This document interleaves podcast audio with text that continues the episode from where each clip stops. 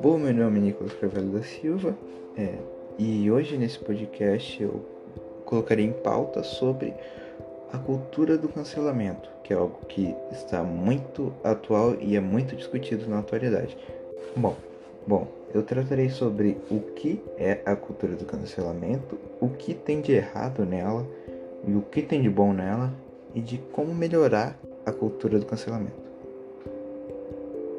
Bom, começando, a cultura do cancelamento surgiu na internet e ela é um meio é, digital de rechaçar algum erro de um famoso, de uma pessoa é, não pública, é, de maneira onde ela é rechaçada pela internet e tem suas contas privadas, é, contas anunciadas e sofre as consequências do erro que ela cometeu. Bom, isso em geral não necessariamente seria algo tão ruim é, um pensamento mais básico, porque esses cancelamentos gerariam geralmente é, abateriam os atos de racismo, homofobia e precon preconceitos e outras intolerâncias que tem que acontece na internet é por meio de famosos influ influenciadores que são o principal alvo dos cancelamentos a maioria das vezes. Porém, isso é discutível porque para os influenciadores é, a sua imagem, a sua imagem, além de ser é, psicologicamente é, afetada, a sua imagem é o produto, é o seu produto, porque você é influenciador. Isso afeta muito o influenciador, fazendo que ele pense e faça, repense nas suas atitudes. Mas isso pode causar muitos danos sérios, pois pois às vezes que a, o cancelamento ele é, ele é banalizado.